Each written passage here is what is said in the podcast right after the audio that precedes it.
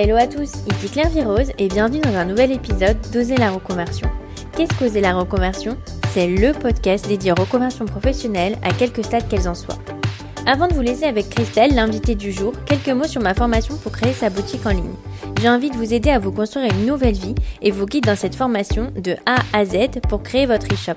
Je vous explique tout techniquement en créant en même temps que vous un e-shop et je vous partage mes conseils pour réaliser vos premières ventes, toutes mes astuces qui ont fonctionné pour ma marque Claire Rose London. Si vous souhaitez vous lancer et oser avec moi, je vous donne rendez-vous sur www.clairvirose.podia.com. Je vous mets le lien dans les notes de l'épisode. Aujourd'hui, j'accueille dans Oser la reconversion Christelle, professeure de yoga. Vous la connaissez sûrement pour son compte Instagram sous le pseudo The Brune In, où elle partage ses looks si chics et sa vie à Londres. Avec Christelle, on a failli se rencontrer plusieurs fois à Londres et avec le Covid, ça ne s'est pas fait. J'aime croire que le destin voulait qu'on se rencontre dans ce podcast. Après des études de droit, Christelle devient notaire. Son métier la passionne. Elle aime être présente au moments importants de la vie et l'aspect transmission de son métier. Aussi, quand son mari part travailler au Moyen-Orient, elle décide de rester en France avec ses enfants car elle ne peut pas exercer son métier à l'étranger et ne veut pas sacrifier sa carrière. Elle accouche d'ailleurs seule de son deuxième enfant. Mais finalement, après 6 ans à distance avec son mari, elle décide de tout plaquer pour le suivre au Moyen-Orient, puis à Londres, et profiter pleinement de ses enfants. C'est après avoir vu sa fille se transformer par la pratique du yoga qu'elle décide de suivre des cours, car elle veut elle aussi ce changement. Elle découvre une véritable passion pour le yoga et décide d'en faire son métier.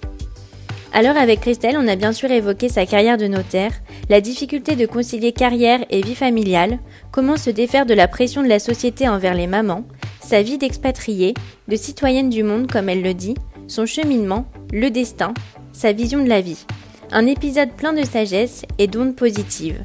Mais je ne vous en dis pas plus et laisse place à ma conversation avec Christelle. Bonjour Christelle, bienvenue dans Oser la reconversion. Je suis ravie de t'accueillir. Bonjour Claire-Vie, merci de m'accueillir aujourd'hui. Je suis très heureuse de parler à ton micro. Moi aussi, parce que franchement, c'est une reconversion euh, extraordinaire. J'adore euh, cette reconversion. Alors, est-ce que tu peux nous dire quel est ton métier actuel? Alors, actuellement, je suis depuis quelques mois professeure de yoga. Je pratique le yoga vinyasa. Et en parallèle, je suis euh, une sorte d'influenceuse sur Instagram. Oui, c'est comme ça que moi je t'avais découvert, surtout que tu étais à Londres aussi. Alors, est-ce que tu peux nous parler de ton premier métier qui me parle également? Oui, on a pas mal de similitudes dans le parcours. Moi, j'étais euh, notaire après euh, plusieurs années de droit. Euh, je suis finalement devenue notaire. J'ai fait un parcours assez classique à l'université de Aix-Marseille. J'ai fait un DUG, puis une licence, une maîtrise. Et puis, arrivé à ma quatrième année, je ne savais pas ce que je voulais faire. Je savais juste que je voulais être ni avocate, ni juge, ni huissier. Et euh, il a fallu pendant l'été trouver euh, ma voie. Et euh, c'est suite à un stage dans un cabinet de notaire où j'ai pu rejoindre une amie, où finalement bah, la magie a opéré et j'ai décidé que ça serait mon métier. Je serais notaire. Et alors, qu'est-ce qui te plaisait dans le métier de notaire? Ce que j'aimais beaucoup, c'était la, proximité qu'on avait avec les gens et puis le service qu'on leur apportait. Parce que finalement, un notaire, c'est quelqu'un qui intervient dans les moments euh, hyper importants de la vie, euh, que ça soit euh, qu'on s'appelle l'achat d'une maison, euh, donc c'est un moment heureux où on construit son foyer. Ça peut être aussi pour l'adoption d'enfants, lorsque on peut pas en avoir, mais ça peut être aussi le cas d'adopter les enfants de son conjoint. C'est aussi préparer l'avenir quand on veut donner son patrimoine. C'est aussi la création de société quand on a des projets professionnels et des rêves. Et puis, c'est aussi accompagner euh, quand c'est un petit peu moins drôle au moment des décès et essayer de rendre un peu plus léger toute la partie administrative euh, qui, euh, qui accompagne malheureusement ces événements-là. Et on a un peu les confidents, en fait. On est là, et on, a, on a besoin d'être à l'écoute. Les gens ont envie de parler, ils ont envie d'échanger. Et puis le notaire, il avait quand même un rôle euh, assez familial jusqu'à euh, pas très longtemps finalement. C'est quelqu'un qui nous suivait euh, tout au long de notre vie et qui suivait toutes nos étapes les unes après les autres. Et donc quand tu étais notaire, tu exerçais à Aix aussi? Non, j'ai été sur la côte d'Azur, j'étais à Nice. Donc sur la Cité du Soleil. donc oui, parce que moi je suis originaire de la côte d'Azur. Donc je suis vraiment une fille de la French Riviera. Je suis Je suis vraiment née au bord de la mer et, et voilà. Et, et tes, tes, parents, ils sont dans le milieu du droit aussi? Comment ça t'est venu tes études de droit? Alors, pas du tout. Il n'y a absolument personne dans ma famille qui faisait du droit. Je pense que tout a commencé à se dessiner au, au niveau du lycée où quand il a fallu décider quel bac j'allais passer, il y avait une seule certitude pour moi, je ne ferais plus de physique, plus de chimie et plus de sciences, enfin de, oui, de sciences, euh, parce que c'était hyper conflictuel avec mon papa qui m'aidait et j'ai dit je ne veux plus faire euh, ces matières-là. Donc j'avais choisi à l'époque ce qu'on appelait le bac économique et social. Et une fois que j'ai fait ce bac, j'ai eu très envie de rejoindre sciences politiques euh, à Aix, justement. Donc j'ai passé mon été après mon bac à me préparer pour ce concours. Et que, que j'ai échoué, mais c'est vrai qu'à côté de moi, il y avait des gens qui avaient deux ans de prépa derrière eux ou parfois une licence de droit. Et j'ai intégré euh, l'université à Aix où j'ai eu des professeurs merveilleux. Et il s'avérait qu'en fait, la, première année de sciences politiques à Aix ressemble énormément à la première année de la faculté de droit. Et du coup, à la fin de ma première année, c'est reposer la question est-ce que je retente le concours ou est-ce que je continue en deuxième année puisque j'avais réussi ma première année? Et en fait, je crois que j'étais, tombée amoureuse du droit et, que c'était ma voie, en fait. Donc, je, me suis laissée euh, guider et glisser sur, euh, sur cette voie-là. Mmh. C'est super marrant parce que j'ai exactement le même parcours que toi. Euh, moi, je, voulais, je rêvais de faire Sciences Po aussi et j'ai été étudier à la fac de droit de Rennes parce qu'il y a Sciences Po Rennes et ah, c'était les mêmes profs. Donc, euh, je me disais que j'avais un peu les cours de Sciences Po à la fac de droit. exactement comme toi, j'ai adoré euh, le droit. Euh, après, enfin, je sais pas toi comment tu l'as vécu, mais je, trouve qu'il y a une grosse différence entre les études de droit et finalement la pratique du droit. Ah, c'est très déconnecté. Je, trouve qu'on a finalement, on passe, on passe 4-5 ans enfin, voir euh, quand on est notaire, euh, les études durent 7 ans en tout, hein, plus, plus après les 7 années, il y a encore un, mémoire à rendre. Mais euh, c'est vrai que c'est hyper théorique. Donc, on passe énormément de temps à apprendre la logique, à apprendre les, les textes de loi, à apprendre, leur application. Et puis, finalement, on, on, apprend notre métier quand on rentre dans une étude de notaire ou chez un, dans un cabinet d'avocat. Et finalement, c'est très déconnecté c'est vrai qu'il y a vraiment une grosse différence entre le milieu universitaire où c'est très théorique et d'un coup la réalité de la profession où finalement on, se rend compte que euh, ben, on nous l'a pas appris et que ça, ça ne s'apprend euh, que sur le terrain. Alors après, quand on fait des études de droit et surtout de notaire, les deux années, euh, c'est-à-dire les deux années où on devient notaire, les deux années de spécialisation, on les passe en, fait presque en alternance, c'est-à-dire qu'on passe quatre jours dans une étude de notaire où au quotidien on apprend à rédiger des actes et à être confronté à une réalité. Et le vendredi, c'était, euh, je pense que ça l'est toujours, et un jour par semaine on, va effectivement dans un centre professionnel pour justement euh, être, euh, obtenir le diplôme de notaire. Et donc c'est là que le lien se fait finalement entre toute cette théorie et la pratique qu'on rencontre au quotidien et, justement les questions qu'on peut avoir. On, arrive à faire ce lien voilà sur cette cinquième journée où on a des professeurs qui nous, qui nous expliquent, qui nous ramènent, qui nous guident un petit peu dans cette aventure. Oui, c'est un peu comme euh, l'école d'avocat finalement. Euh, au bout de cinq ans, on a deux ans à l'école d'avocat. Et euh, comment était le, comment c'est l'ambiance chez les notaires Est-ce que tu peux nous en parler un peu? Peut-être qu'il y a des auditeurs qui veulent devenir notaires. comment c'est un peu comme milieu? Ben, C'est un milieu qui déjà se féminise énormément.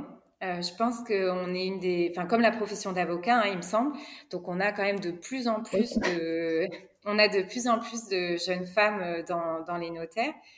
Euh, malheureusement, je dirais, elle reste. En fait, on, fait cette formation pour être notaire et au départ, quand on commence à travailler. La différence entre notaire et avocat, c'est que lorsqu'on veut devenir notaire, en fait, on passe ce diplôme et on exerce souvent en tant qu'assistant notaire, c'est-à-dire qu'on rédige les actes. Mais effectivement, la, seule personne qui est habilitée à faire signer des actes, à recevoir la signature des clients, c'est le notaire. Donc c'est vrai que on ne devient notaire que le jour où on prête serment, et ce jour-là, c'est le jour où on a acheté une charge ou qu'on a été. Euh, aujourd'hui, ça se fait de plus en plus où on devient associé dans une euh, euh, qu'on s'appelle dans une étude ou qu'on devient salarié, puisque c'est ce qui avec la réforme, on a permis quand même à beaucoup de jeunes de devenir notaires salariés. C'est-à-dire que c'est une sorte d'échelon intermédiaire entre le notaire assistant et le notaire euh, qui, qui, est euh, en nom. donc ça permet de recevoir les actes en son nom et de recevoir les clients. Oui, c'est une super idée enfin, d'en parler parce que j'avais vu qu'il y avait une réforme, mais c'est vrai que moi, j'étais pas du tout au courant. Est-ce que tu, du coup, ça te plaisait Donc, toi, tu as exercé 10 ans comme notaire. Euh, donc c'est énorme. Euh, ah, qu'est-ce qui te plaisait, qu'est-ce qui te plaisait moins? T'adorais? Ah, je, je, pense que j'ai vraiment tout aimé. Je me suis jetée à cœur perdu dans, dans mon métier. Je, je, travaillais jour et nuit. J'étais, euh, je trouvais ça fascinant euh, de, de recevoir des clients. Je, après, j'ai un côté où enfin comme disait mon mari à l'époque, quand j'étais enceinte, on aurait pu m'appeler à 4 heures de l'après-midi, euh, enfin à 5 heures du soir ou 7 heures du soir en me disant, écoute, il y a un acte à faire pour demain, euh, parce que ces gens-là veulent déménager, ils ont vraiment besoin. J'aurais été prête à travailler toute la nuit parce qu'en fait, je, je pense que je peux donner les choses de manière très très personnelle. Et, euh, et c'est vrai que moi, j'étais fascinée par mon métier parce que, par exemple, quand on est notaire, on, rédige les origines de propriété, c'est-à-dire qu'on se plonge dans l'histoire des biens qu'on vend, par exemple, ou dans l'histoire euh, des familles, comment les biens se sont transmis. Et en fait, il y a toute une histoire qui se construit. Il y a un côté euh, un petit peu magique selon les biens qu'on vend. Quand on vend des jolies maisons, par exemple, sur la côte d'Azur, elles ont souvent une histoire. Moi, j'étais toujours fascinée de voir des gens, par exemple, des Américains qui avaient acheté des maisons dans les années 1920 je me disais, mais comment à l'époque quelqu'un se projetait de traverser l'Atlantique, d'organiser le paiement, de, de venir acheter à, des heures de bateau de chez eux, ou alors d'imaginer des, des, propriétés viticoles qui se transmettaient de, de parents à enfants. Euh, voilà. C'est, c'est... Et puis on rentre dans la généalogie aussi, on voit le nombre d'enfants, les, les, les, les, prénoms qu'ils peuvent avoir. Enfin, il y a toute une, il y a tout un monde qui se crée en fait autour de, de quand on est notaire. On est vraiment au cœur de, des familles, on est au cœur de leur histoire et on est au cœur de l'histoire des biens aussi. Donc c'est. Euh, Toi, c'est l'aspect transmission en fait qui te plaisait. Ah, moi, j'aime vraiment le côté, oui, le côté transmission, le côté euh, le trait, oui, le trait d'union en fait entre les gens, euh, le l'éternel recommencement et puis le fait qu'on soit nous le trait d'union de ça, c'est-à-dire qu'on on transmet une maison, un foyer. Euh, souvent pour des gens, on leur, on, c'est pas qu'une maison en fait, c'est là où ils ont construit, euh, où ils ont des souvenirs, tout ça. Quand on parle de vente et quand on parle de succession, oui, c'est pareil, on fait une sorte de, de trait d'union entre un parent et ses enfants. Euh, quand on fait des donations, c'est la même chose. Euh, c'est une envie euh, pour ses parents de donner quelque chose à leurs enfants, de leur donner un meilleur horizon. Donc oui, il y a quelque chose de, fascinant et de très prenant. Et c'est vrai que c'est ça qui lentement a, fait que j'ai arrêté parce qu'en fait mon mari travaillait à l'étranger et moi j'avais pas voulu le suivre malgré que malgré nos enfants parce qu'on en avait eu deux entre temps. Et, euh, et, euh, et, du coup, il y a un moment donné, ça s'est imposé à moi parce qu'en fait, c'était un rythme effréné entre les enfants, le travail. Donc, je jonglais avec ça euh, le jour, la nuit, le week-end. Et il y a un jour où ça s'est imposé qu'on ne pouvait pas continuer comme ça. En fait, lui était loin, moi j'étais seule avec les enfants, je passais mon temps à courir, je passais mon temps à m'excuser. Et, euh, et, ça, j'ai trouvé ça très lourd, en fait, parce que je, je me donnais à 1000% dans tout ce que je faisais. Et en fait, j'étais toujours un pas en arrière presque parce qu'en fait, c'était beaucoup trop pour une seule personne en fait. Et, euh, et à un moment donné, la raison a, enfin, la raison a, gagné, enfin, oui, a pris le pas sur le dessus. Et je me suis dit bon, je peux plus continuer à, à courir comme ça, à m'épuiser. Il y a un moment donné, j'ai deux petits enfants. Enfin, mes enfants étaient tout petits à l'époque quand j'ai arrêté. Ils avaient euh, 4 et 6 ans. Donc, on avait quand même déjà passé euh, tout ce qui était crèche, maternelle, mais euh, ils avaient besoin de moi. Ils avaient besoin de moi. Ils avaient un papa qui n'était pas là et une maman qui travaillait trop. Parce que tu as fait ça, enfin, vous étiez à distance pendant six ans, c'est ça? J'avais, j'avais cru voir sur Instagram. C'est ça, oui. Oui. Enfin, cinq années. Non, non, cinq années. Parce que ma, il était là, euh, enfin, j'ai eu ma fille et il est parti quand il a eu cette opportunité professionnelle quand elle a eu un an. Donc, il est parti quand elle avait un an. Et puis, moi, bah, jeune diplômée, après des études si longues, euh, pour moi, il était hors de question de, de laisser ma, ma carrière. Donc, j'ai, on a décidé ensemble, hein, c'était un choix et qui vraiment euh, nous a pas coûté parce que je pense que ce qui est important de rappeler, c'est que le plus important, c'est pas ce que les autres pensent, c'est comment nous on le ressent. On est tous différents et, euh, on peut tout vivre. Enfin, si, ça nous convient, il n'y a, pas de vérité sur euh, les modes de fonctionnement en famille et en couple. Moi, mes enfants, ils ont jamais souffert de la séparation. Ils n'ont jamais souffert euh, de, ces années-là, en fait. Hein. Pour nous, ça a été euh, euh, qu'une fête, parce qu'en fait, on fêtait les départs comme on fêtait les retours. on n'a jamais eu de pleurs ou de, on n'a jamais dramatisé un départ ou une séparation. Donc, en fait, c'était naturel chez nous. C'était juste comme ça. Donc, je pense qu'il faut, voilà, il faut se lancer. Et on a passé cinq années, donc, à, à mi-chemin entre les deux pays, l'un et l'autre. J'ai accouché toute seule euh, de mon fils, par contre, puisque du coup, euh, bah, le pauvre, il était, il était là-bas et il n'a pas pu rentrer. Comme j'avais accouché à terme de mon aîné, il s'était dit que ça serait pareil pour le deuxième, mais bon, on décide pas toujours euh, du jour d'arrivée. Mais même ça, c'était un moment magique malgré tout, en fait. Donc, il faut, enfin, je pense que si on positive dans la vie, enfin, tout est possible. En fait, tout peut bien se passer. Tout dépend comment on, on décide de le vivre et le et quel côté du verre on regarde pour moi à l'époque c'était euh, c'était voilà je vivais mon rêve j'étais notaire c'était ce que je voulais faire. J'avais deux enfants euh, hyper mignons euh, qui qui allaient bien. Oui ils souffraient enfin ils souffraient c'est un grand mot mais leur papa leur manquait. Mais on faisait tellement de choses que le temps passe très très vite en fait. Donc il faut juste se lancer je pense qu'il faut juste enfin voilà croire en soi et croire en son couple en ses enfants à la faculté d'avancer d'aller de l'avant tu, tu regrettes pas de ne pas l'avoir fait plus tôt euh, avec le recul, de ne pas avoir euh, quitté ton travail plus tôt? Non, honnêtement, je regrette pas parce que je pense que je pense que c'était génial. C'est un peu dommage. En fait, ce qui est surtout dommage, c'est d'avoir fait les choses à l'envers pour les enfants. C'est-à-dire finalement de, de, se dire que quand ils étaient tout petits, je j'ai pas été là. Je suis arrivée tard. Mais finalement, si on y réfléchit, euh, enfin, maintenant on va dire je suis une vieille maman ou une maman expérimentée, on va dire.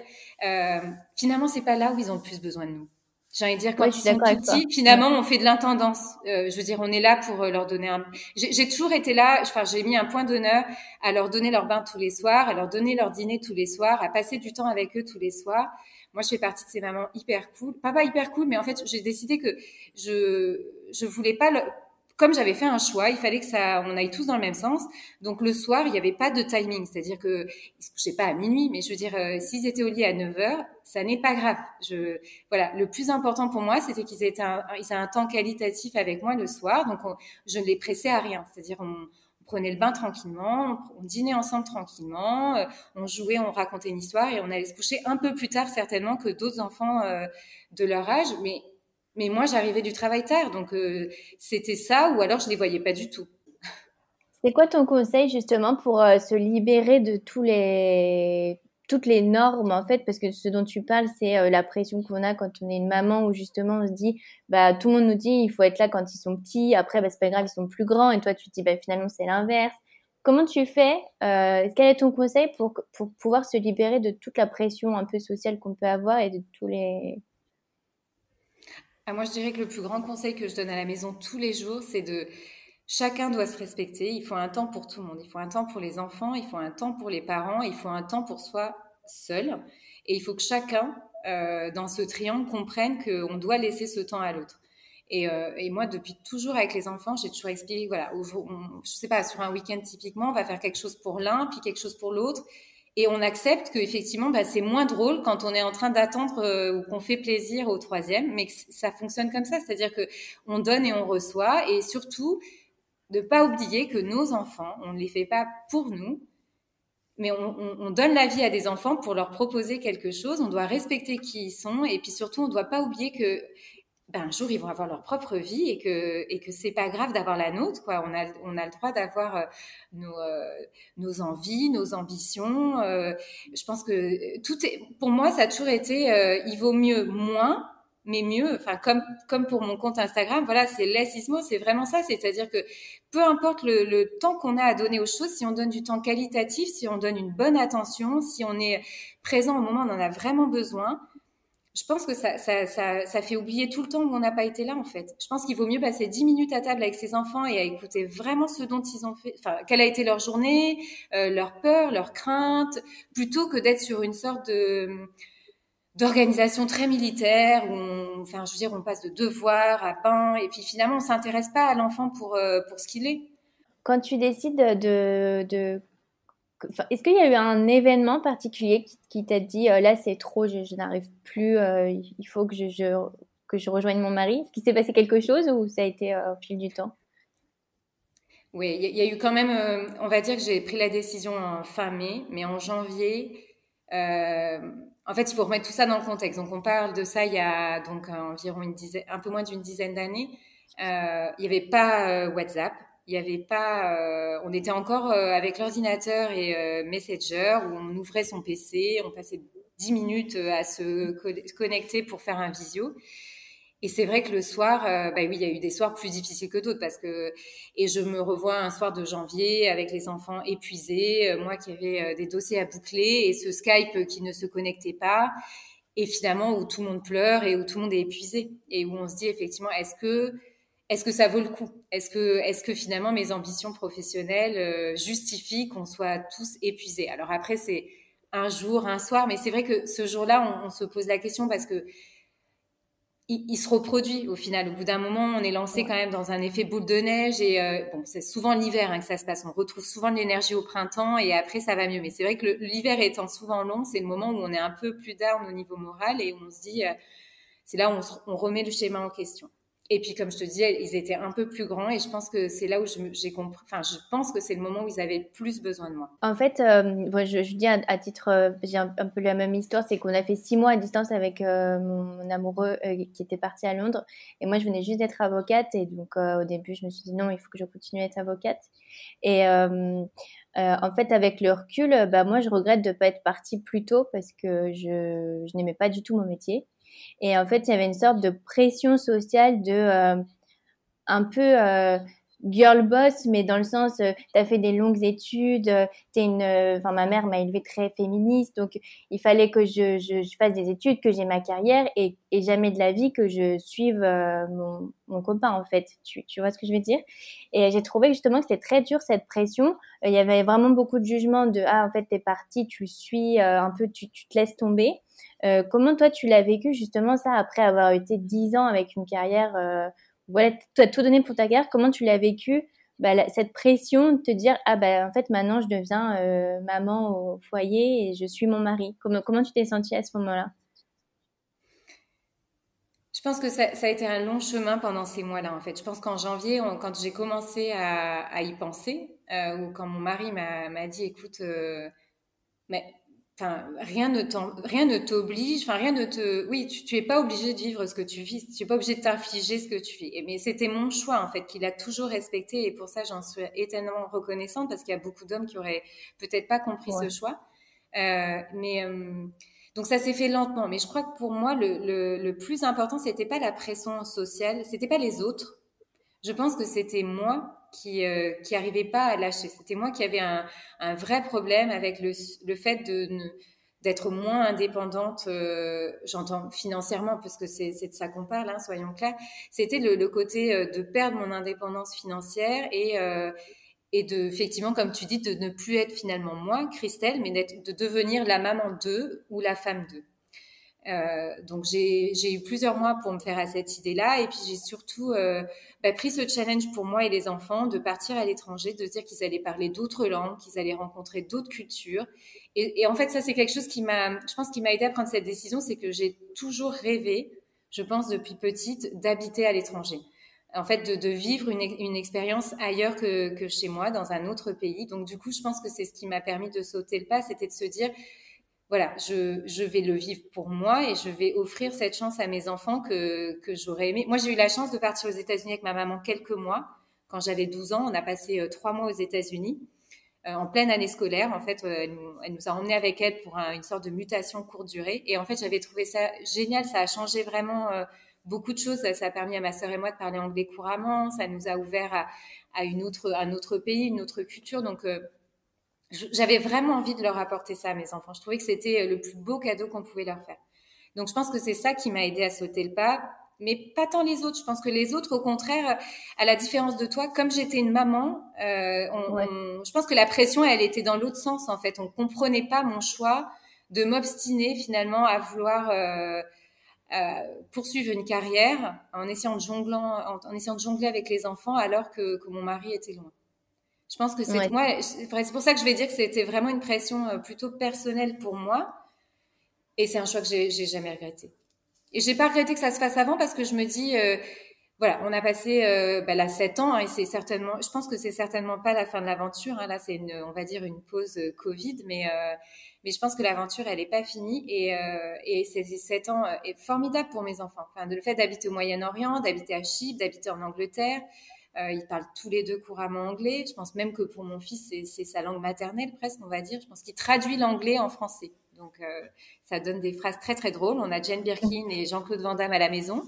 Mais, euh, mais pour eux, c'est formidable hein, d'avoir vécu au Moyen-Orient. Avec euh, le Moyen-Orient, c'est aussi euh, c'est 7 millions de gens, c'est 6 millions d'étrangers et des étrangers qui viennent de, du monde entier. C'est-à-dire euh, que ça soit des gens du Golfe, que ça soit des gens d'Asie, que ça soit des Européens, des Américains. Donc finalement, on côtoie. Enfin, quand ma fille est arrivée en classe en, à Dubaï, elle était dans une classe de 25 élèves et de 17 nationalités. Mmh. Donc c'était incroyable. Et elle était dans une école anglaise où aucun de ses 25 enfants ne parlait anglais. Donc, ils sont, on a mis tous ces enfants en dans la classe l'équivalent d'un CP. Et donc, euh, voilà, il n'y en avait pas un qui parlait anglais. Et euh, ils ont eu un maître formidable qui s'appelait Monsieur, c'était très drôle, il s'appelait Monsieur Van, euh, Mr. London. Donc ça s'invente pas. Et, donc je, m'imaginais ce, pauvre maître d'école qui, qui, a dû s'exprimer devant 25 petites têtes blondinettes qui ne parlaient pas un mot d'anglais et qui était issue de euh, voilà 17 nationalités. Et puis elle s'est retrouvée du coup à apprendre ce que c'était euh, qu'une religion parce qu'on voilà elle, savait un petit peu la nôtre mais on n'est pas très très pratiquant. Et donc là elle a commencé à découvrir euh, ce que c'était que l'islam et puis elle a aussi découvert ce que c'était qu'être hindou. Elle a l'hindouisme. Elle a commencé à fêter bah, toutes les fêtes parce que là-bas au Moyen-Orient on fête énormément de choses. Finalement on fête les fêtes musulmanes mais on fête aussi bah, finalement un peu Noël et Pâques et en même temps on fête aussi toutes les les fêtes d'Inde. Donc c'était euh, c'était magique.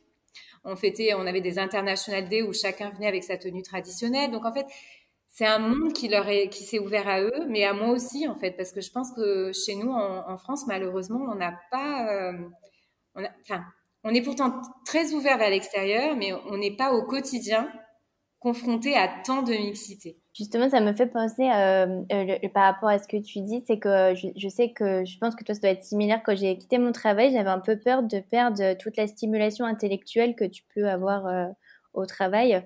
Et finalement, je trouve que quand tu déménages à l'étranger, bah, tu retrouves ça parce que, même sans travailler finalement, parce que tout est nouveau et tout est hyper stimulant. Il y a une nouvelle langue, tu fais tes courses, c'est totalement différent.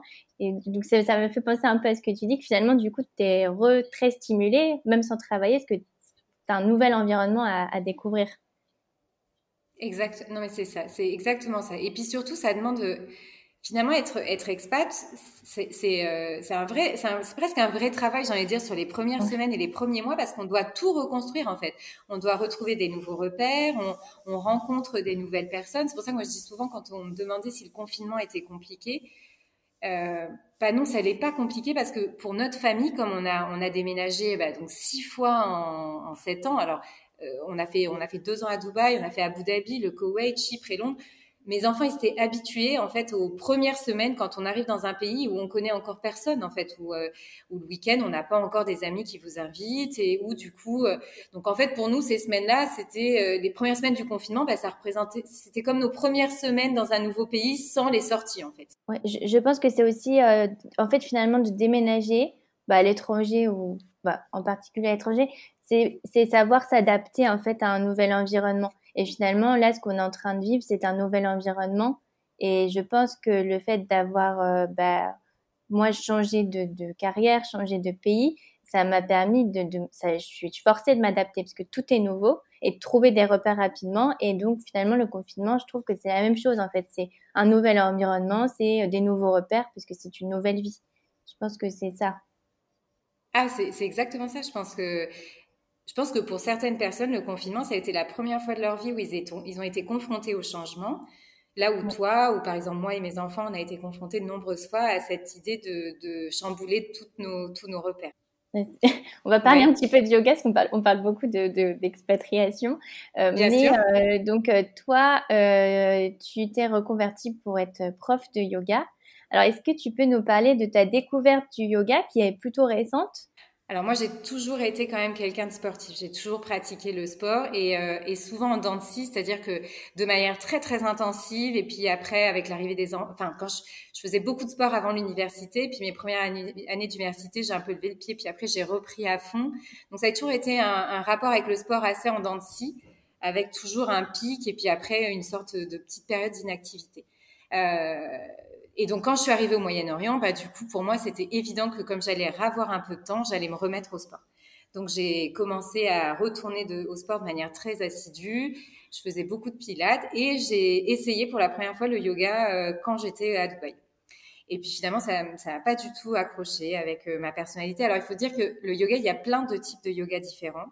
Et je pense que au-delà même de tous les yogas différents, il faut trouver la bonne personne. Alors, il peut y en avoir plusieurs, mais c'est aussi très personnel. C'est comme la maternité, en fait, et il faut vraiment trouver la personne avec qui on, adhère, avec, euh, avec le type de yoga qui nous convient à nous, fonction de notre corps et de nos envies. Donc, cette fois-là, ça a été un peu un fail. Donc, j'ai essayé, puis ça n'a pas accroché. Puis après, je suis partie euh, à Chypre, et pareil, j'ai fait un petit essai, et pas la bonne personne. Et puis, quand on est arrivé à Londres, il y avait un studio à quelques pas de la maison, euh, je cherchais des activités pour les enfants parce que quand on déménage, voilà, il faut aussi à chaque fois euh, recréer ce, cercle-là d'activités, de sport pour nous, de retrouver des adresses. Et euh, je finis par inscrire ma fille à des cours de yoga pour adolescentes parce qu'elle ne pouvait plus faire de danse, c'était trop compliqué. Et la voilà partie pour faire du yoga deux fois par semaine. Et en quelques mois, elle s'est absolument transformée. Elle est devenue euh, très très souple. Elle était, euh, c'est une petite fille qui est très solaire, mais elle était, euh, elle était malade. Enfin, dans son corps, elle, était, elle était pas si confortable. Et, là, d'un coup, hein, on aurait vraiment dit voilà, une chrysalide qui se transformait en papillon. Elle, elle, elle était, elle trouvait de la souplesse. je trouvais qu'elle se sentait hyper bien. Elle gérait beaucoup mieux le stress, les situations un petit peu qui pouvaient lui faire peur. Et moi, j'étais allée de manière, euh, j'avais fait, je pense, un, j'avais pris un ticket pour faire trois cours d'essai que j'avais, j'avais fait, mais j'avais aimé, mais je, voilà, par manque de temps, parce qu'au début, quand on arrive dans un nouveau pays, on a quand même, on, est, on est assez prise. Euh, j'ai dit bon ben je vais y aller. Mais en décembre, quand je l'ai vraiment vu, enfin quand j'ai vraiment réalisé le changement qui s'était produit, j'ai dit mais moi je, mais moi aussi je veux, je veux ce changement-là, je veux pouvoir euh, souffler tout ça. Et en janvier, j'ai commencé à donc aller de manière très assidue à raison de deux ou trois euh, séances par semaine. J'ai continué euh, comme ça pendant plusieurs mois et arrivé à l'été, j'ai discuté avec plusieurs personnes euh, via Instagram qui, parce que c'est vrai que sur Instagram on voit des, des, des femmes faire des positions un peu sympas sur la tête. Enfin c'est des challenges. Hein. Je, je trouve qu'il faut pas prendre ça du tout pour une agression. Je pense qu'au contraire c'est des choses qui doivent nous stimuler. Euh, on n'est pas obligé d'avoir envie de le faire, mais si on a envie, c'est vrai que c'est stimulant de voir que les autres y arrivent. Et de... Donc j'ai un peu posé des questions par curiosité parce que je me disais, mais je je, voyais pas comment je serais capable de faire ce genre de choses. Et en discutant avec euh, Anne-Sophie, qui s'appelle euh, Asnadja sur, euh, sur Instagram, elle me dit, la clé, c'est vraiment de pratiquer plus. vraiment, elle a dit, j'ai senti une différence quand j'ai commencé à y aller quatre fois par semaine 4-5 fois par semaine. Donc je me suis dit, euh, arrivé à la rentrée de septembre, j'ai dit allez, je, je, vais commencer à y aller euh, au moins 4 fois par semaine et tout. Et c'est vrai qu'en en, en, pratiquant 4 fois par semaine, j'ai commencé à sentir le déclic. Et puis dans le studio où j'étais au mois de novembre, ils proposent ce qu'on appelle un 21 day challenge, c'est-à-dire qu'on propose aux gens un, un, forfait qui nous permet de venir tous les jours pratiquer. Et euh, à, très à l'anglaise, on a un tableau où on a notre nom et on met une étoile tous les jours après être venu ça c'est très anglais la récompense et le mais, j'aime beaucoup parce que c'est stimulant aussi c'est c'est un petit côté euh, réussite personnelle euh, c'est c'est vraiment aussi mettre en avant euh, le fait de, voilà d'être fier de soi d'être fier de sa réussite et donc je m'inscris à ce challenge je, pour être vraiment honnête, quand je, je m'inscris, je me dis c'est intéressant parce que c'est pas très cher. Donc je me dis bah comme je viens beaucoup, c'est sympa, ça me permettra de venir un petit peu plus. Mais dans mon idée, c'est vraiment pas de réaliser le challenge. Je me dis juste je vais faire de mon mieux et puis on verra. Je me, je me mettais pas de pression. Et puis finalement, euh, le premier jour, je rencontre euh, la, une des cofondateurs du, cofondatrices du studio et qui me dit, mais tu vas, tu vas le faire alors? Bah, je, je, je, vais essayer. Et elle me dit, non, tu, tu vas le faire. Et en fait, je pense que là, elle a piqué mon côté un petit peu, euh, pas première de la classe, mais on veux dire ce côté un peu, voilà, j'ai fait des études longues, je me suis, on s'accroche quand même quand on fait des études aussi longues et quand on, on, va un peu jusqu'au bout des choses, le côté dépassement de soi, parce que c'est vrai. Et j'ai dit bon allez, et je me suis lancée le défi à moi-même au final. Et, euh, et j'ai, joué la, la carte du euh, j'y vais tous les jours. Et en fait, de ce jour-là, bah, je pratique tous les jours. Ça ne s'est pas arrêté. C'était il y a deux ans et, euh, et du coup pendant, oui oui, presque deux ans et demi. Et j'ai pratique tous les jours depuis depuis ce jour-là en fait parce que depuis ce jour-là, euh, ça me fait du bien et, euh, et c'est, euh, sinon c'est un manque en fait. Donc je me suis lancée à corps perdu dans, le, dans, cette aventure-là et, et je voilà, j'en ai beaucoup parlé sur Instagram, les gens m'ont beaucoup vu pratiquer parce que j'y allais souvent. J'avais la chance d'avoir ce studio, donc vraiment pas très loin de la maison. Et du coup, pour essayer de faire rentrer ça dans ma journée, j'y allais souvent à 6h30 du matin au réveil, avant de réveiller les enfants, ce qui me permettait justement de quelque part avoir ce, un temps vraiment pour moi et de pouvoir être complètement disponible pour eux et pour ma famille euh, le reste du temps. Parce que quand on est maman euh, à Londres, c'est un travail à temps plein, on va dire, avec les horaires de l'école, c'est pas évident. Tu as senti le changement, euh, tu as eu le même changement que tu avais vu sur ta fille? Ah oui, je pense que je, je pense que j'avais déjà énormément travaillé sur moi depuis des années sur le fait de laisser passer les choses, de, de, de, de de pas se prendre la tête avec les petits détails, d'essayer de, finalement de se rendre compte que la vie c'est toute une question de point de vue. C'est-à-dire que tout ce qu'on, tout ce qui nous arrive au quotidien, tout ce qu'on fait, toutes les interactions qu'on a avec les autres, finalement elles sont toujours sur un prisme d'un point de vue. C'est-à-dire que tout dépend de la manière où on accueille la chose, avec ses a priori ou pas. La, réponse va en découler. Le yoga, ça permet de, de un peu de casser tout ça et d'essayer d'avoir une vision euh, mais complètement euh, neutre en fait d'une situation, de pas juger l'autre avant de finalement de, s'imaginer que on, voilà on sait pas ce que vit l'autre et donc en fait toutes les situations du quotidien on les prend plus comme des agressions.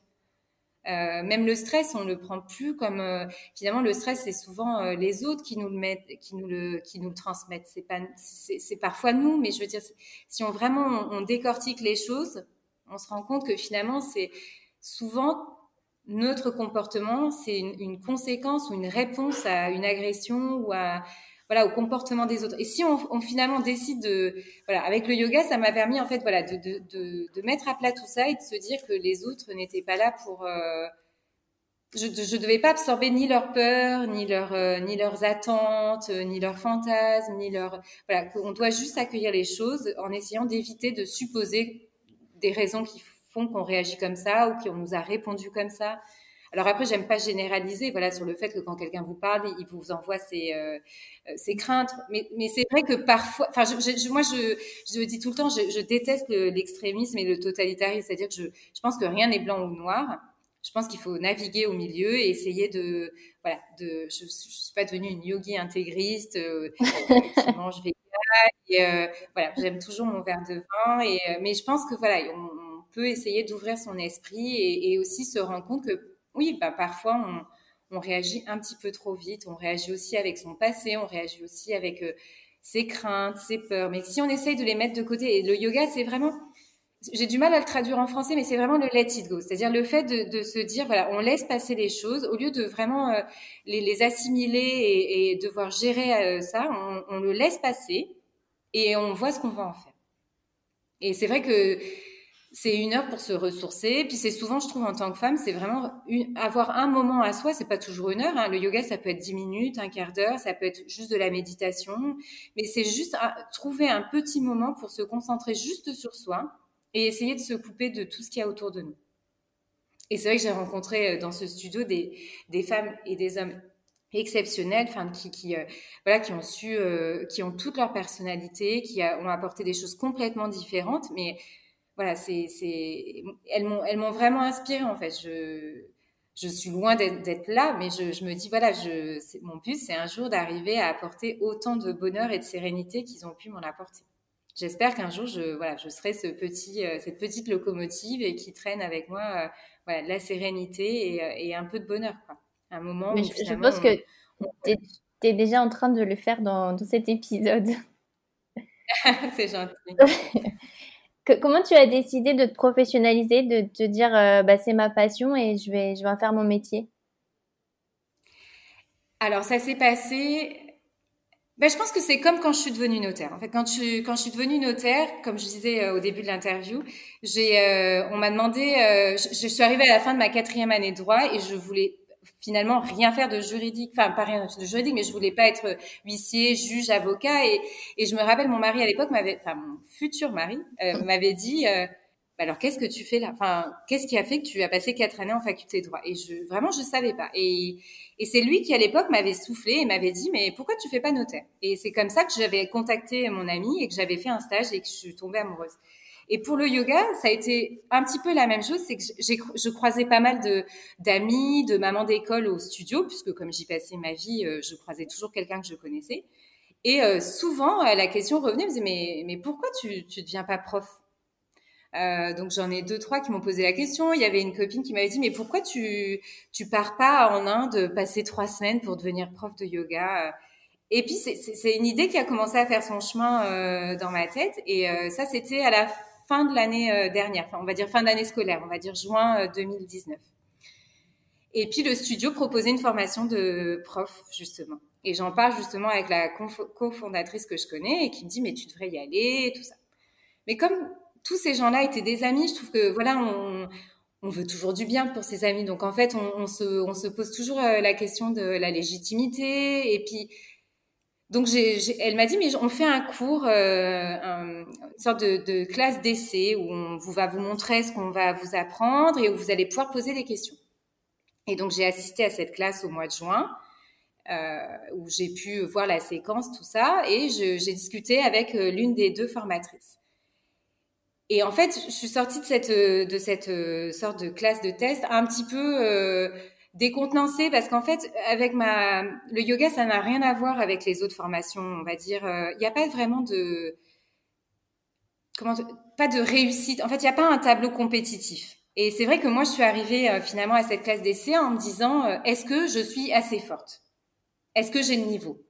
Parce que quelque part, je pense que ça, c'est un mix de ma culture française, où on est très compétitif malgré tout, et du, milieu dont je venais, c'est-à-dire d'être notaire, d'avoir fait des études poussées, où finalement il y a un concours, enfin il y a des examens, finalement on choisit pas, on est, enfin on est presque choisi par rapport à ses compétences. Donc en fait, je crois que j'attendais la validation de, mon prof un petit peu, comme si elle allait me donner une étoile et en me disant oui, mais c'est bon, tu, tu peux y aller. Et en fait, je suis sortie de là, elle, elle me l'a pas dit. Et, euh, et, du coup, j'étais un peu sur une crise de légitimité pendant tout l'été en me disant, euh, j'avais très envie, mais quelque part, je me, je, je savais pas si j'étais assez forte ou si j'avais le niveau ou si. Euh, je pense que j'attendais que quelqu'un me dise, non mais, mais, non mais tu te rends compte ce que tu fais, c'est super bien, euh, il faut que tu y ailles. Et, et en fait, je pense que j'ai attendu, j'ai attendu, j'ai attendu. Je pense que j'attendais aussi que mon mari me le dise. Enfin, je, sais, je, je pense que j'attendais effectivement que quelqu'un presque le décide pour moi en fait. Voilà, me me donne la coupe et me disent voilà maintenant c'est à toi d'y aller. C'est idiot, hein, on va dire. En fait, je me poussais énormément. Et je pense que c'est c'est bien que ça soit passé comme ça. La formation commençait en janvier et au mois de décembre, bien un jour, rebelote, je croise une, une, une femme à Londres, maman de, de quatre garçons, hyper sympa, hyper dynamique, et je sais pas, elle a eu les bons mots. Elle a eu les mots qui m'ont fait euh, dire. Euh, C'est-à-dire qu'elle m'a, elle m'a pas dit que j'étais, que je devais le faire ou. Mais je sais pas. Dans, quand on a discuté de ça, c'est elle qui m'a fait finalement prendre conscience que je devais pas attendre des autres de me dire de le faire. Euh, elle m'a fait comprendre aussi qu'il n'y avait pas de bons ou de mauvais moments et qu'il n'y avait pas aussi de voilà il faut il faut juste se, enfin voilà, c'est pas le destin, mais je veux dire voilà, s'écouter un petit peu. Et si on en a envie, et si et si on pense que c'est le bon moment, ben il faut se lancer et de pas avoir peur de l'échec en fait, et de, se, pas se mettre trop de pression et juste de donner les moyens, mais sans se mettre de pression. Et du coup, j'ai j'ai écrit au studio et je me suis enregistrée pour la séance en janvier. Et euh, du coup, en janvier, euh, l'aventure a commencé. Euh, donc, parce qu'après, on trouve toujours des excuses parce que nous, on est tous du mois de janvier. Donc, quand j'ai commencé à regarder le tableau, euh, fatalité, les deux premiers week-ends, ça tombait le week-end de l'anniversaire de ma fille, le week-end anniversaire de mon mari, puis après, il y avait autre chose. Donc, finalement, on, j'ai envie de dire, c'est un peu, voilà, encore une fois, si on veut un message négatif, on trouve toujours une excuse à tout. En fait, on trouve toujours quelque chose qui est plus. Et puis là, je me suis dit, bah non, c'est le moment. On, avec le métier de mon mari, on a beaucoup déménagé, donc on savait aussi qu'on savait pas si on serait là une année de plus à Londres ou pas. Et donc, je me suis dit, on y va j'ai dit allez, je, on est là et la formation elle est euh, fatalité de janvier à juin. je, enfin même pas, de janvier à fin, fin avril, j'ai dit, on, voilà, j'ai dit, euh, let's go. C'est maintenant, je suis là, je suis disponible, j'ai pas, il y avait, j'avais pensé à reprendre à travailler, il y avait des opportunités qui s'étaient présentées à moi, et puis pour, le dessin a fait qu'elles se sont pas concrétisées. Je me suis dit que voilà, c'était le moment ou jamais de, de le faire. Et je regrette vraiment pas parce que dès que j'ai mis un pied dans cette salle pour être prof, j'ai trouvé que c'était euh, bah, extraordinaire en fait de pouvoir euh, passer plus de 200 heures à faire ce que j'aime, à finalement apprendre beaucoup plus parce que euh, bah, une heure de yoga ça passe très très vite. Au final, il y a quand même un côté, on, vous parle de plein de choses, de plein de notions, mais on, on les connaît pas bien. Euh, c'est un milieu qui est quand même qui semble un peu obscur. Euh, donc c'est vrai que là d'un coup, on sautait dans l'histoire, on sautait dans euh, ce qui a fait le yoga, qu'est-ce que c'est que le yoga moderne, comment c'est arrivé en Occident. Il y a une dimension aussi bah, finalement presque géopolitique hein, là-dedans au départ. Donc en fait pour moi ça m'a tout de suite fasciné. Et après il y a toute la dimension plus philosophique, plus oui plus plus spirituelle. Donc c'était très complet comme formation parce qu'il y avait cette partie qui était donc géopolitique, historique, euh, comment comment ça s'est développé. Il y avait cette partie euh, où vraiment on a fait beaucoup d'anatomie, on a parlé beaucoup du corps, moi ça, me fascine. Et après il y a toute la partie euh, spirituelle où on, où on adhère ou on n'adhère pas, mais moi je, je, crois aux énergies quand même. Je pense qu'on s'attire, je pense que le, le, bon attire le bon. Je pense que voilà on, on, on rencontre. Enfin il y a quand même toujours une histoire de destin. Il y a des rencontres qui se font. c'est voilà. Donc tout ça, c'était une sorte de, boucle qui me convenait vraiment bien, quoi, qui alliait tout ce que j'aime dans une seule discipline. La formation, elle dure euh, combien de temps? Donc la formation initiale, elle est de 200 heures.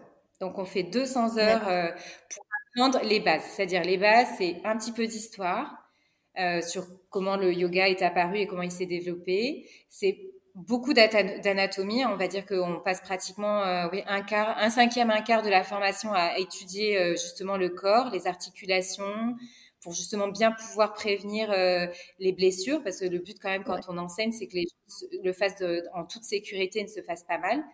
On a toute une partie qui est de nous apprendre à apprendre une séance aux autres, hein, à, à, les guider, parce qu'en fait, c'est pas, on n'apprend pas le yoga, en fait, on guide les gens.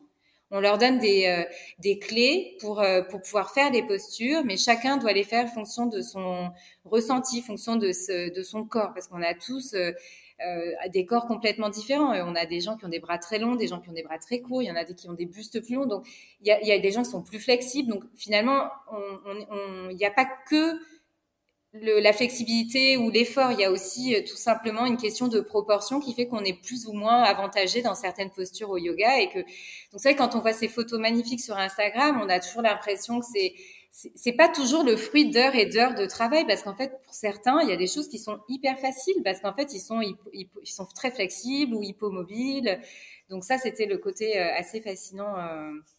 et une fois qu'on a fait ces 200 heures donc on, on obtient une sorte de certification on est enregistré, euh, ça dépend des écoles, parce qu'en fait, c'est c'est pas encore hyper réglementé le yoga. C'est-à-dire que euh, on est formé par un professeur de yoga qui a, une certaine formation, un certain nombre d'heures derrière lui. Moi, celle que j'ai fait, elle est enregistrée au, au niveau d'un fichier international des professeurs de yoga. Donc, c'est une sorte de formation certifiée donc ça, c'est la première étape de 200 heures. Et la deuxième étape que, je commence à présent, c'est de compléter cette formation pour emmener ça à 500 heures, où effectivement, là, on a le choix euh, de suivre différentes formations. Et c'est là où on va, entre guillemets, se spécialiser. C'est-à-dire qu'on a les 200 heures qui sont un tronc commun, un petit peu général.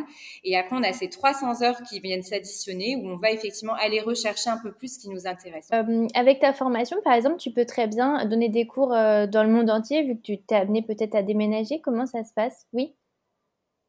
Oui, on peut. Alors moi, j'ai j'ai eu la chance de faire la formation en anglais, donc du coup, ce qui me permet de, de pouvoir effectivement enseigner en anglais un petit peu partout, euh, puisque c'est quand même une langue qui est assez parlée.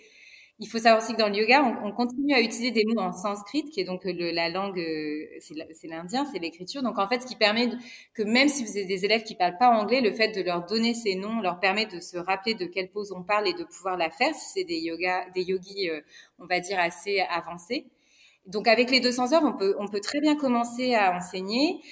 Parce qu'en fait, c'est pas vraiment enseigner. en fait, être professeur de yoga, c'est pas professeur, c'est finalement pas le bon mot.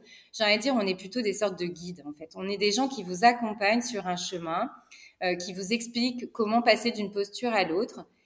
mais il n'y a pas de, il a pas un, un, cahier des charges de la pose de yoga, on va dire. voilà, elle a, une, elle a une forme en général. Nous, on va vous expliquer ce qu'on ce qu'on attend, ce qu'on recherche, la sensation.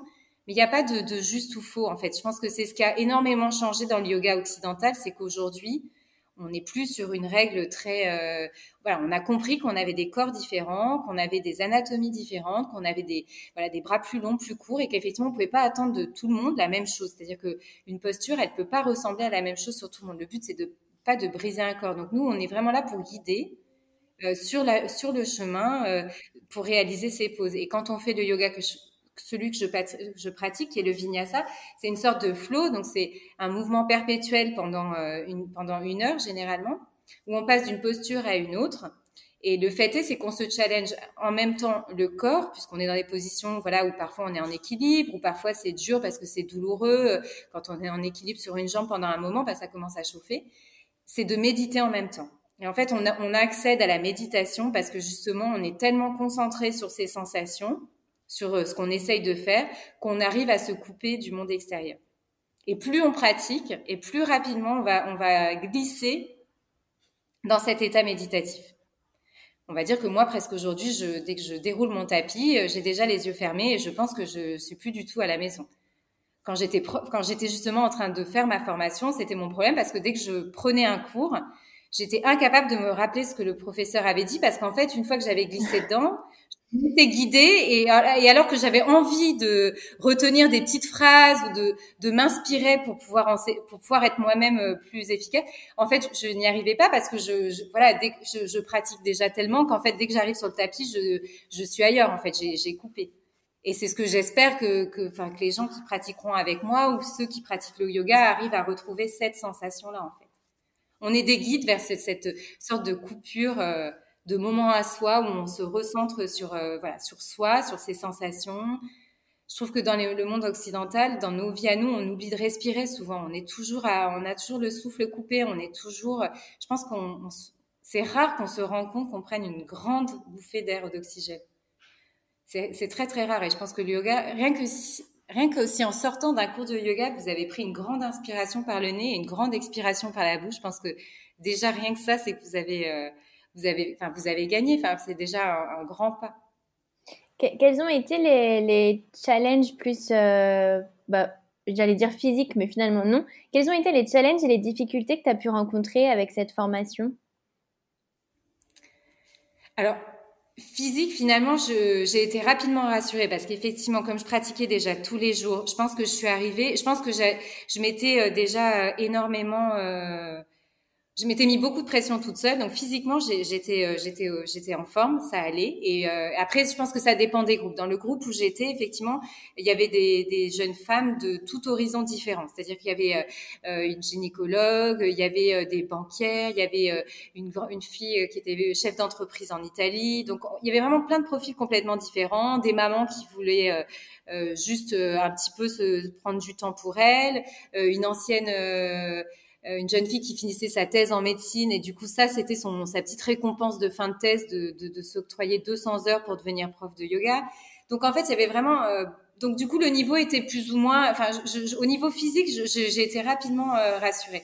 Après je pense que pour moi ça a été un petit peu la langue parce que comme je l'ai suivi en anglais mais j'ai trouvé ça hyper stimulant encore une fois. C'est-à-dire que ça m'a permis de voilà de me stimuler au niveau de la compréhension. Moi j'ai pas de souci en anglais. Par contre parler euh, ça a été plus difficile. Non pas parce... Et en fait, je me suis rapidement rendu compte qu'en fait, ce qui était difficile pour moi, c'était pas de parler en anglais, mais c'était de entre guillemets trouver ma voix de, professeur en fait de, trouver en fait les, bons arguments et en fait c'était pas une question de langue mais encore une fois on cherche toujours c'est humain. On cherche une sorte de petite excuse et on se dit, ah bah, c'est parce que je suis, française, donc c'est pour ça. Mais en fait, on rencontrait toutes les mêmes difficultés. Je pense que ce qui fait très très peur quand on décide d'être prof de yoga, c'est vrai que c'est cette prise de parole devant les autres.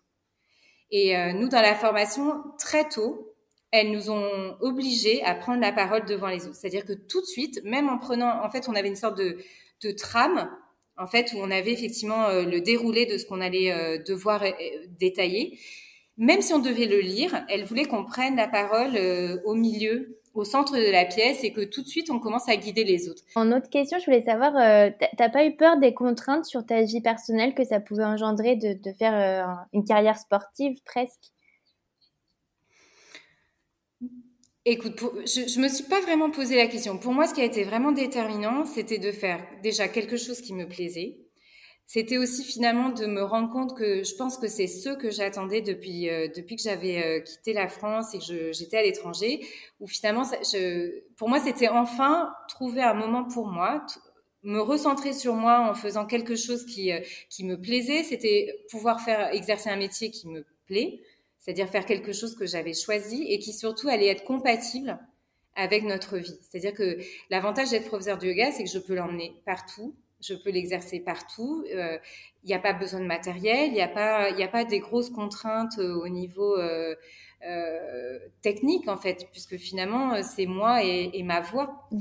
Et, et, puis grâce à Instagram, grâce à finalement cette page Instagram que j'ai que j'ai créée à l'époque quand j'étais au Moyen-Orient, en fait, qui a été un petit peu mon pas ma bouée de secours, mais on va dire que cette page Instagram, elle, elle a été pour moi vraiment un, un trésor parce que j'ai rencontré plein de femmes extraordinaires qui m'ont suivi euh, pendant sept ans et euh, qui me suivent toujours. Hein. Et dans tous les changements que j'ai eus, dans tout ce que j'ai fait, ben finalement, ça c'était un peu mon point stable en fait.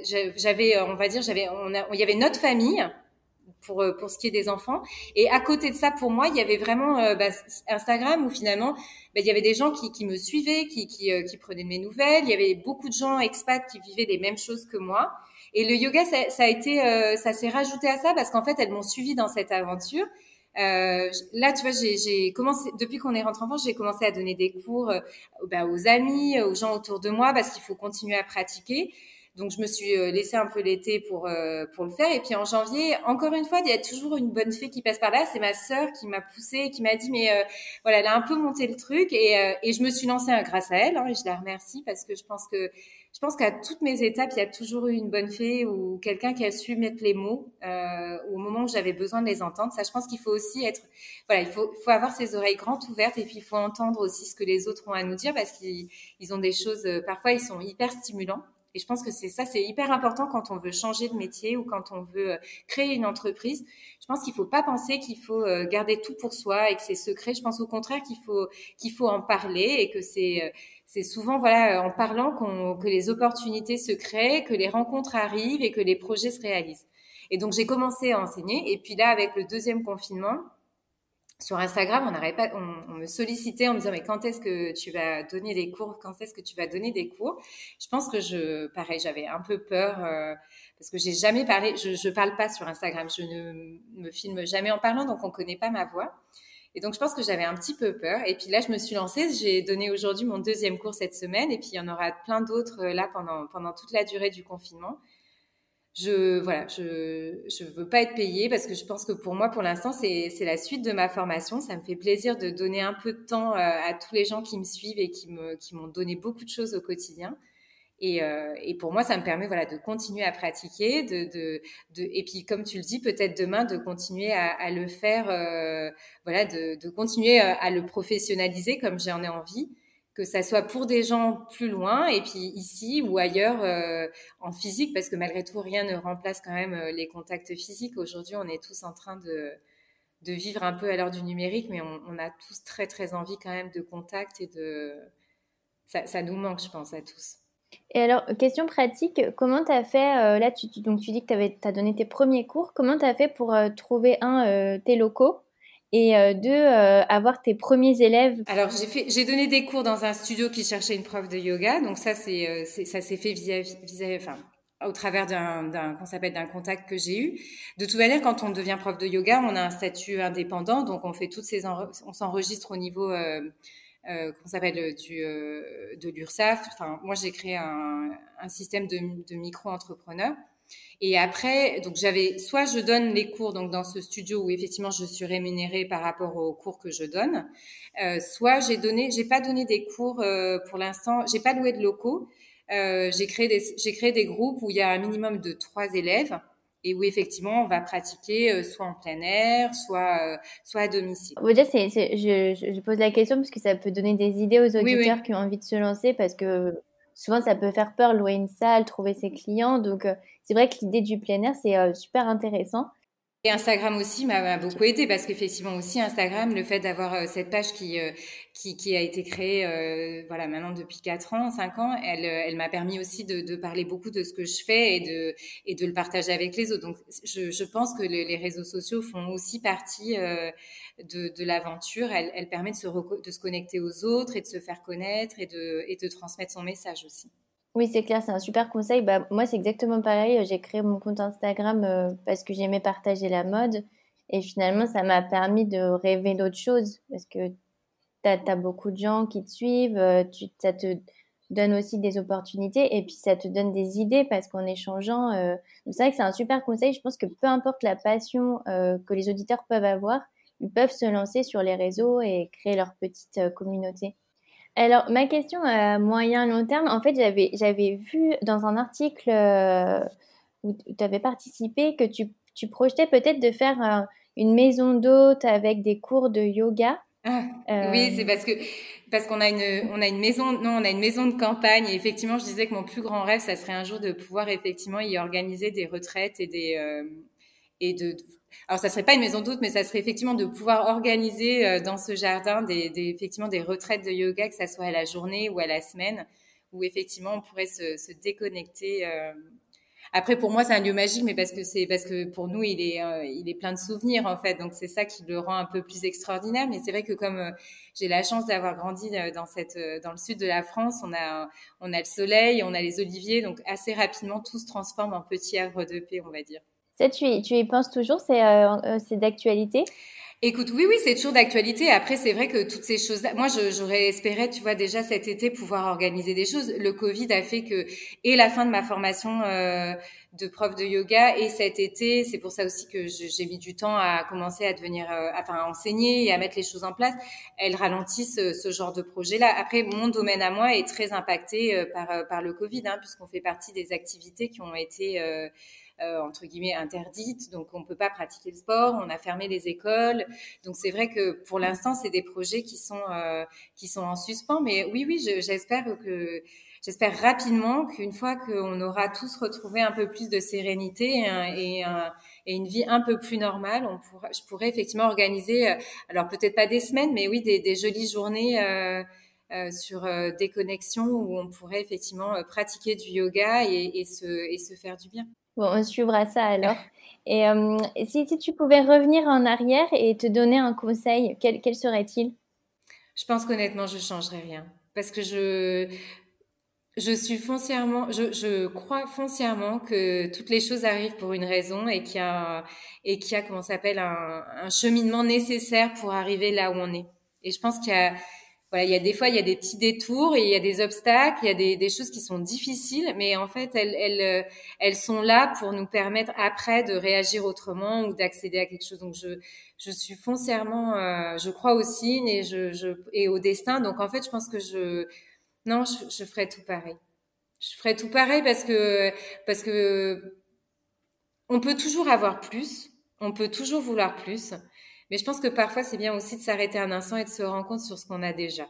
Et, euh, je pense que j'ai déjà beaucoup.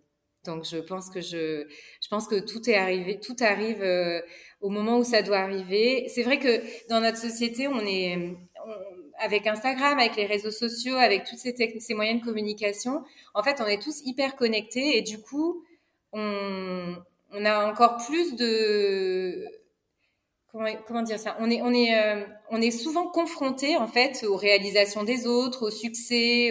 tout est exacerbé. Et effectivement, parfois, on peut avoir ce recul de se dire euh, ah bah oui, mais moi du coup, euh, c'est arrivé plus tard. Ou alors bah moi, j'ai pas réussi à faire ça. Ou alors et finalement, il faut toujours, je pense, replacer tout dans son contexte en fait je pense qu'il faut remettre toute réussite, tout, euh, euh, toute, toute, situation dans son contexte exact.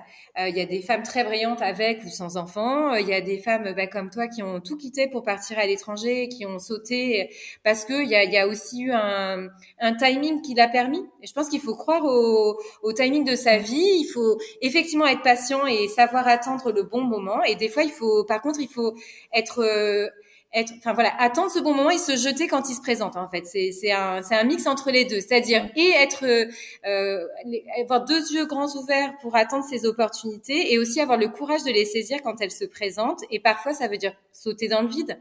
Euh, tu sais ce que ça représente quand tu as décidé d'aller à Londres. Moi, ça c'était pareil quand j'ai décidé de partir au Moyen-Orient. Voilà, il faut, faut juste euh, parfois avoir, euh, voilà, il faut à un moment donné, il faut déconnecter le le fusible, prise de conscience, stress, et se dire allez, j'y vais, c'est maintenant. Ça, enfin, ce que tu dis, ça me fait penser, et j'avais lu, c'était une citation qui disait Le destin n'existe que pour les esprits préparés. Et, euh, et, ça me fait beaucoup penser à ce que tu dis parce que euh, on, on, peut croire au destin, oui, mais il faut aussi euh, pouvoir saisir ce destin. Il faut pas passer à côté. Et donc, je trouve que ça résume très bien cette citation. C'est vraiment ça. Hein. C'est vraiment, c'est vraiment être ouvert, accepter, accueillir et et, euh, et, puis, et puis après, un petit peu de, un peu de fantaisie, un peu de courage et, euh, et y aller. Alors, dernière question, c'est toujours la question que je pose euh, dans ce podcast. Pour toi, c'est quoi une reconversion réussie? Une reconversion réussie bah, Je pense que c'est... c'est une reconversion réussie, c'est quand tu te réveilles le matin et que tu fais ce que tu as envie de faire. C'est qu'aller travailler, c'est pas une contrainte et c'est de faire ce dont tu as rêvé ou quelque chose qui te procure du plaisir ou qui t'amène, qui te donne tellement que que c'est pas c'est pas un fardeau. Je pense que c'est euh, dans sa vie professionnelle en général quand on se réveille le matin et qu'on est heureux d'y aller, quelle que soit la raison, j'ai envie de dire. Hein. Est-ce que ça peut être parce que euh, on a des collègues extraordinaires, euh, c'est peut-être parce que on travaille dans un endroit extraordinaire, ou c'est peut-être parce qu'on fait le métier de ses rêves. Hein. Il, y y a mille raisons, mais pour moi, c'est vraiment ça. C'est si on passe du temps avec les gens qu'on aime, si on passe, on fait quelque chose qui nous plaît, et en plus, si ça peut être dans un endroit euh, magique, bah, c'est encore mieux. C'est avec le yoga, on a la chance normalement d'être dans des endroits assez euh, assez mignons euh, où on, on, essaye de créer une sorte de bulle de bien-être. Donc c'est souvent des endroits assez sympas pour pour travailler. Mais je pense que c'est ça une reconversion réussie. Super, merci beaucoup Christelle. Est-ce que tu peux nous dire où on peut te retrouver, où on peut suivre tes cours de yoga? Eh bien, en ce moment, vous pouvez me retrouver donc sur ma page Instagram qui est The Brunine. Euh, je, je, parle en story dès que je vais faire des cours en Zoom. En fait, je vous, je vous préviens et en fait, j'envoie après euh, le lien pour la, la, réunion en message privé et qui permet à toutes celles qui ont envie d'y participer de, de, se login et de venir nous y rejoindre. Merci beaucoup, Christelle. Franchement, euh, moi personnellement, ça m'a donné envie de suivre tes cours de yoga. Tu as l'air tellement apaisée. Franchement, c'était très inspirant comme conversation. merci beaucoup, bah, Christelle. merci beaucoup à toi. Ça fait un vrai plaisir de discuter. Merci, merci. Et voilà, fini pour aujourd'hui. J'espère que l'épisode vous a plu. Si vous souhaitez prolonger la discussion, vous pouvez rejoindre le groupe privé Facebook du podcast. Je vous mets le lien dans les notes de l'épisode. Si vous cherchez toutes les notes avec les références de l'épisode, allez dans le détail du podcast. Aussi, si vous souhaitez retrouver ma formation pour créer votre boutique en ligne, rendez-vous sur www.clairvirose.podia.com. Si vous souhaitez me contacter, me poser des questions, n'hésitez pas à le faire sur Instagram ou YouTube sous le pseudo Clairvirose. Dernière chose, un truc qui compte énormément pour moi. Si vous avez aimé cet épisode, n'hésitez pas à en parler autour de vous ou à le partager sur les réseaux sociaux. C'est ce qui permet de donner le plus de visibilité à ce podcast et d'aider un plus grand nombre.